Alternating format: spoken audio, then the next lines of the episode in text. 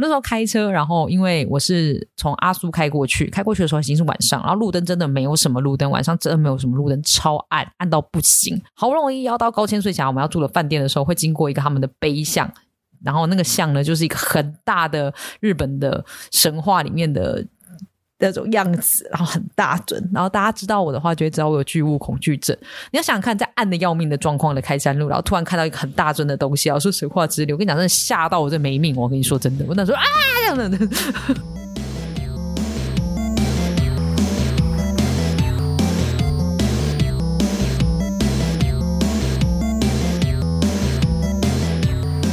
嘟嘟嘟嘟嘟。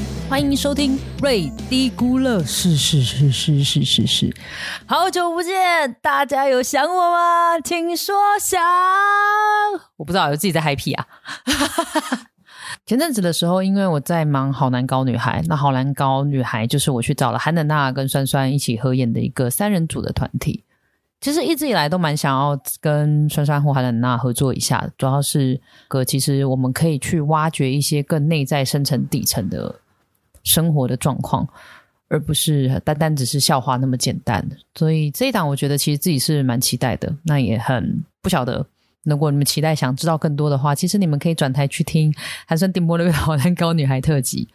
后面总共只有八集啦，后面我们会开始分享一些彼此内在深层的东西。那像是酸酸，他其实个性比较别扭一点点，或是韩冷娜，她高冷的外表下，其他非常善于包容人，以及我瑞恩，我就是一个很可爱的人物。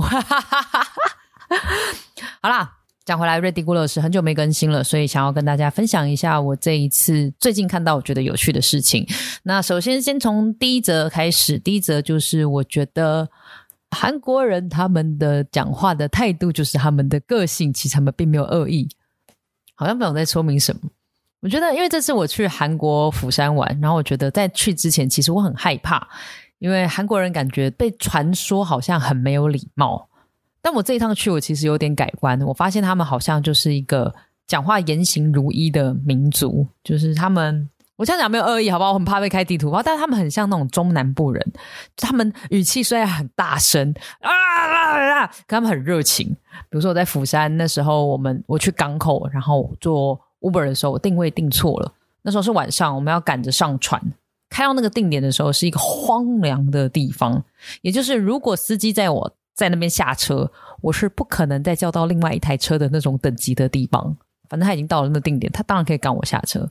但是因为司司机很明显的就有发现说，嗯，这里好像不是你要去的地方，不会有正常人在这里下车，而且你又带着行李，你如果真的是要在这里下车，我可以合理的怀疑你可能会去弃尸的那种地方，然后我也很慌张，因为这里很明显就不是港，就是我要去搭船的地方。然后司机这时候因为我们语言不通，司机就是一个大叔，他就只会啊西啊西啊西，然后我就一直努力的拿我手机给他看，他又不看我的手机，我也不知道为什么，反正我们就在那边努力的鸡同鸭讲。此时说时迟，那时快，司机突然油门踩了就往前冲。我想说，我的发，你要带我去哪里？司机啊，你是谁啊？你是那个姓陈的那个吗？如果知道这个梗的人，年纪有一点哦。反正我就很紧张，不晓得怎么办。然后司机就是一直在那边绕啊绕啊，我可以感受得出来，他好像也在帮我找路。但那边实在太荒凉了，所以我们都不知道该怎么办。这时司机突然不知道为什么，他又在看了一下我手机，突然又这样，嗯嗯嗯嗯，哦，他想到了些什么？他就头也不回的掉头，然后往某个地方继续直直开。要知道，我们语言不通，我们完全不知道彼此在干嘛。我那时候真的觉得他到底要带我去哪里？我很怕带带我去警察局之类的，这样可能才有人帮忙。但没有，司机就带我到了我要去的目的地。然后到了之后，他就把我的手机还我，然后表情就是那种啊那那，感觉就像是在说啊，我就知道这个地方啊，早知道就早早点讲嘛，这设错地方。好像他讲了很多东西，就如同全世界大叔都会做的一样事情，还说一下叫。但我们就到了定点，他也没有多收我的钱或什么都没有，我们就自己搬了行李，就很感谢他带我们到目的地。我就觉得其实他们是很热情，而且他真的很想帮助我，然后就很努力的帮我找路。就好比我那时候在海边，然后去吃那种烤贝小屋。我就自己在那边烤，就上来一桌很大盘，然后就自己那边烤烤烤烤烤，然后突然旁边那个他们不说，呃，釜山有个词，大妈不叫阿朱妈，他们会叫他们姨母米，抢走了我的夹子，然后就啊啊啊，然后我我不会韩文，反正大概就是那样啊，哎呀呀那样子。我想说干嘛干嘛，就把我那边抢过去，然后自己在那边烤烤烤烤烤烤烤完之后，他就把那个贝啪啪就丢到我的盘子上面，然后那表情就是呀呀，就叫我吃，你知道，我就吃了。哦，烤的很好，超好的，比我自己烤的很好。他又在上面用东用西，用东用西，然后那个表情感觉就是在说什么很好吃吧？这样烤才好吃。我跟你说就是要这样子用，然后帮我剪剪剪，弄弄弄，然后跟我说那个剪刀就拿来剪的那样之类。我就哦哦哦哦哦，因为那时候我们去那个烤贝桥，我也很害怕，因为我们去的不是观光客去的店，比较是当地人的，他没有什么英文翻译的，也整间里面也没有什么会讲中文的人。我们那会去那一间是因为有一只猫咪帮我们带路，那时候找不到餐厅，我没有办法决定。所以我就那时候看了路边的猫咪，我就问他说：“猫咪，猫咪，你觉得哪一间店比较好吃？你就把我带去吧。”然后他就真的往前走了，我就跟着他走，他就带我去这间，真的蛮好吃的，而且也不贵，非常的推荐。那我已经忘记是哪间店了，我很抱歉。然后那一刻我就才发现说：“哦，他们就只是讲话很大声，但本质上他们的言行是如一的。”我觉得这点其实有点颠覆了我对韩国人的刻板印象，在此跟所有的韩国人说声抱歉。然后第二件事情就是有趣的事情的第二件事情，就因为我去釜山玩，然后有去釜山人玩的人，可能他们都会去玩。你知道他们有一个就是很像玩马里奥赛车，就从山坡上面滑下来的山坡滑车这件事情。如果你有买什么釜山一日 pass，它就会附赠滑一次。我们那时候有精算，我们这次去釜山要去的所有的景点，然后我们就发现，哎，我们好像没有要跑那么多地方，因为我们才去就是三天两夜。然后，哎，对，两夜，反正那买 pass 好像没有那么划算。然后我们那时候就想说，那不然到现场，我们就可能看他的玩一次或两次的费用。结果我们到现场呢，我们发现哦，他有一个在网络上面没有出现的价格，就是好像是玩三加一，就是玩三趟加一趟。然后是一个非常优惠的金额，我当场就决定说：哇，我要玩这个版本，因为我很喜欢玩这种，你知道吗？滑车、车啊、赛车东西，我超爱玩。我觉得没有问题，是我一定可以玩超开心，我无所谓。而且我们也要去什么乐天乐园都没有，我就在那边拼命的滑车，我就滑给他爽。我们就买了那个套餐，结果就是后悔的开始。因为我们去的时候，其实那时候气温很冷，然后滑车的地方它其实是一个比较荒凉，然后风非常大的地方。然后那一天呢，因为我想说都是户外活动嘛，所以我那天我就没有穿太多，就是穿了一个连帽的外套，里面就是一件长袖以及一件牛仔裤，就这样。That's it。要坐滑车的时候，我们要坐那个车，像滑雪缆车，坐到山顶上，然后再滑下来。你知道在缆车那边的工作人员他们的服装是长什么样子？他们的服装呢是穿连身的羽绒大衣大外套，还不够。他们里面还有穿的毛衣呢，还不够。他们每一个人的手上都拿了两个暖暖包，还不够。他们戴的手套又有暖暖包，我就只有穿一个连帽外套跟牛仔裤，什么都没有，连帽子都没有。我那时候在坐车的时候，我都感觉到那韩国人看我的眼神，就觉得啊，勇敢的台湾人呐，那种感觉，你知道吗？我那时候坐那个车，我想说是还好，因为我觉得很嗨，所以没有感觉。可那个车在往上越上坡越上坡的时候，那个风啊，这样。超爆冷，冷到爆，就冷到你知道，我觉得怎么这么冷？而且我去玩的时候已经是黄昏了，只要太阳一下山，就跟台湾很像，一下山，哇，真的是冷到让你受不了。我玩第一趟下来，因为你要用手去操控，它是完全用呃身体去刹车跟往前的，它就是往前它就会刹车，然后这样，所以手在外面吹风。我玩下来第一趟，我就跑去买了两个暖暖包。我手完全冻到没有办法动，已经觉得大家在滑第二次可能会截肢的那种等级。我那时候看我女朋友，我们两个叫互看一眼，我们说怎么办？好冷哦，还要继续玩吗？但因为我们玩的是三加一，三加一这种东西，你知道不玩完就觉得很浪费钱，那钱也是不便宜，然后也是。我忘了，我忘了，反正也是花了一笔钱下去，就是要玩玩吧，不然很浪费钱呢。而且三趟也还好吧。我们两个就互看了一眼，想说应该还可以。那我们两个就再忍一下，应该就过了。反正下来用暖暖包，然后在室内取个暖什么的，我们再玩下去应该没有什么太大的问题。我们就决定好，硬着头皮，第二趟 Go Fighting，反正下来很快。第二趟的时候呢，就时间已经开始在缆车上面已经看到了美丽的夕阳，那个夕阳很美，但真的好冷。第二趟更冷了，但我们两个想说没关系，就很快下来。对，第二趟我们也是这样，嘣嘣嘣嘣嘣，愉悦的结束了。但第二趟下来的时候呢，我们感觉手更不对劲了。我们想说，那还是我们就先不要玩滑车，我们玩另外他送的，因为他是三加一，他送的另外一个游戏，另外一个是他们新开的设施。然后我们在网络上面找不到任何的影片，滑车其实蛮容易找到的，但那个新开的设施是找不到。那新开设施是。人很是滑索，是天空滑索，就是人从锁上面荡下来的那个东西。天空滑索，然后一样那么高，然后很像泰山这样荡下来，从头到尾就是你跟绳子这样荡下来，这样。我在好像讲废话，反正你打天空滑索，我们要上去之前呢，他要先去旁边，然后换穿别的设备，就是穿的呃安全绳啊，再重新穿上去。然后在滑索之前呢，你必须要先上体重机过秤，然后过秤的时候呢，他会在你手上贴一个纸条，然后再把你那个纸条上面写了你的体重。所以简单来说是一个羞耻 play，然后你身上东西不能卸下来，你刚你身上身上身上多重，你就是要写在上面，然后你要拿着一个非常重的滚轮吗，还是什么的，反正自己端着然后上去，那那个滚轮是整都是金属的，不但很重，还很冰。我们可以感觉到那工作人员觉得，哎，这两个人要玩这个了，哎，他们穿这样够暖吗？哎的那个表情其实是有的，你知道吗？我当时还不明白。我想说，就顶多比那个再冷一点，而且那个滑索就也还好吧，顶多就是身体这样很快的就结束。我们上去，然后就非常冷，而且那时候已经太阳已经完全下山了，所以那时候的气温是更冷的，是非常非常冷的，大概就把它想成台湾寒流的等级。OK，在上面我一样只有穿的那个帽 T，而且非常的冷，嘚嘚嘚嘚嘚嘚嘚嘚嘚冷。然后我拿着那个滑索过去，握着小小的杆子，然后就这样咻荡下来。你知道荡下来的那一秒钟呢，很特别哦，它就是。我刚刚就说它是滑索嘛，然后你你你要跳，你会以为自己可以跨出去那一步跳下去。我那时候真的以为我要跨出去跳下去那一步，它是在一个山顶上这样，你就想看你要从猫空缆车上面荡下来那种感觉，当然没有那么高了，但大概你可以想象成五层楼高吧，这样滑下来。我想说，哎。这个这一步是我要跨出去吗？我真的跨不出去，我超害怕的。然后后来才知道说，哦，他就是要我坐在绳子上面，然后反嗯，他就一直跟我重复说 sit sit，然后就坐在那个安全绳索，就是绳索没有椅子，是一个绳索上面就 sit sit sit，然后坐在上面抓好。他就问我说 OK 吗？我说 OK。然后下一秒钟，他们就有一个自动作用力把我荡出去了，你知道吗？嚓这样出去。我个人觉得那个活动超级好玩，但推荐大家，如果你真的想要玩的话，如果冬天请记得戴手套，手真的是冻到真的是没有朋友了，好冷好冷，而且他最后刹车的那个。时候啊，因为你知道吗？作用了一个反作用力，你会因为重力加速度，所以你会整个人这样荡出去，然后但是很冷，所以你已经手已经没有知觉了。然后后来结束之后，我们就调整一下心情，我们很犹豫到底要不要玩最后一趟我们的车子，因为真的好冷，真的好冷。但我们还是鼓起了最后的勇气玩了下去。你知道，我们那时候在玩最后一趟的时候，我可以感觉到工作人员看我们的眼神是觉得我真的是，他们对我感到崇拜，他们觉得这么冷的状况，你们就穿这个样子。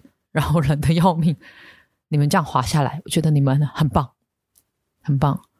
完成这件事情，我更加肯定，我们两个就是贪小便宜的女人。我们在冷死之前，我们还是会把这些东西都玩到值回票价。所以推荐大家，如果有要去釜山玩这个设施的话，如果是冬天，拜托真的不要去小看那边的天气，那边非常冷，风很大，多穿一点。那我们来分享，就觉得最后一件的低估乐事，是因为我们这次去玩釜山跟日本，然后这次日本我是去阿苏。阿苏火山那一带，然后以及去高千穗峡划船。原本是因为要赏风，到高千穗峡的时候发现啊，风掉的差不多了，所以我们赏了一个枯枝跟风，还是有一点点风啊，但是就就没那么多，但还是蛮漂亮的。那高千穗峡，大家如果有查的话，就会发现最有名的就是去划船。如果你去高千穗峡想要划船，我会奉劝大家就是前一天调整好你的身心，划船之前提醒你自己。你是一个脾气很好、脾气很好的人。那在这漂亮的地方，船就是船，你不会生气，大家也不是故意要碰撞你，就是修身养性。那千万要记得，船有方向，不要划反。划反的话，你就是会很累。女孩子，我会建议，就是如果你对你自己体力没有什么太大的自信。就给那个比较有自信的人划，因为真的很累，好吗？奉劝大家会觉得，诶，划船才十分钟的时间，十分钟还是十五分钟，够吗？告诉你，够哦。第五分钟你就很想回家了。那高千穗峡，我觉得还有一个很特别的地方，我自己啦，出国去之前我还蛮喜欢查一些资料的，因为我觉得有一些知道背景，然后你在当地去看那个风景，会更加的有感觉。所以高千穗峡，我就稍微查一下，它其实算是日本的什么神话之旅。你要是沿路在开车，你也会发现他们就说哦什么神话之旅，神话之旅。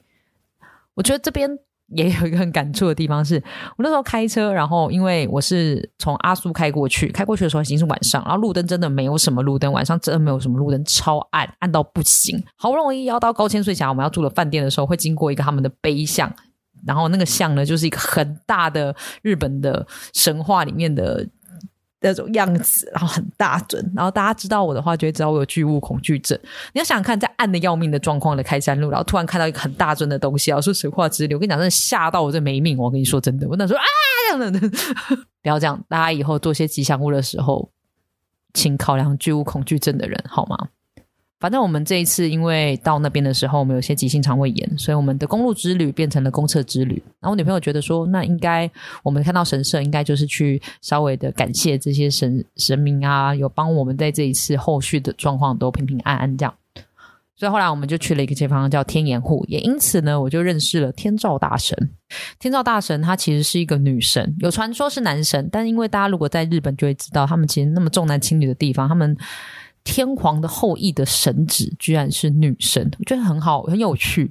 我就开始在看他的故事。我们去的是天岩护神社，当年啊，天照大神他就是来管理高千穗这个地方嘛。那管理之后呢，他的弟弟也是一个很复杂难念的名字，就跑来这边就兴风作浪，做了很多坏事。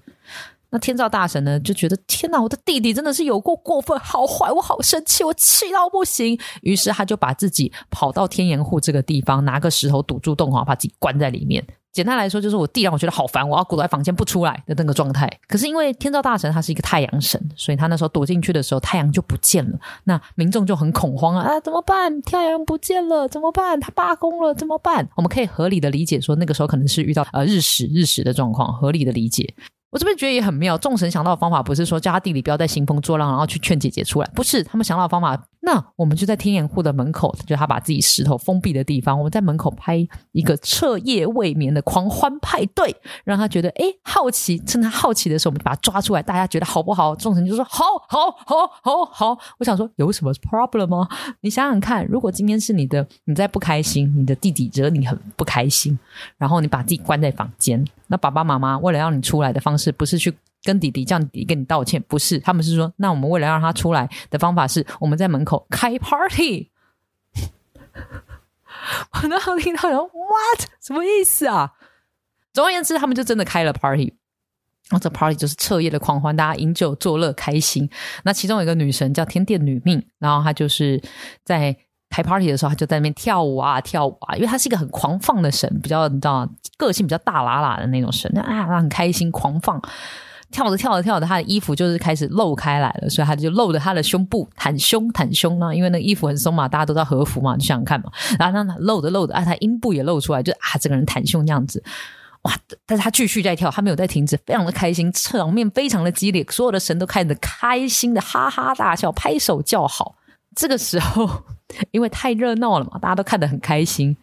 天照大神就觉得，哎呀，外面为什么声音这么的嘈杂呢？我想看看到底发生了什么事情，怎么这么嗨？于是他就把石头稍微的开了一个小缝，头探了出去看了看。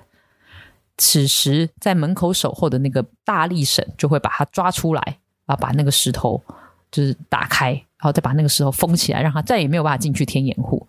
那世界就重新恢复了有太阳的状况啦。真是可喜可贺个屁呀！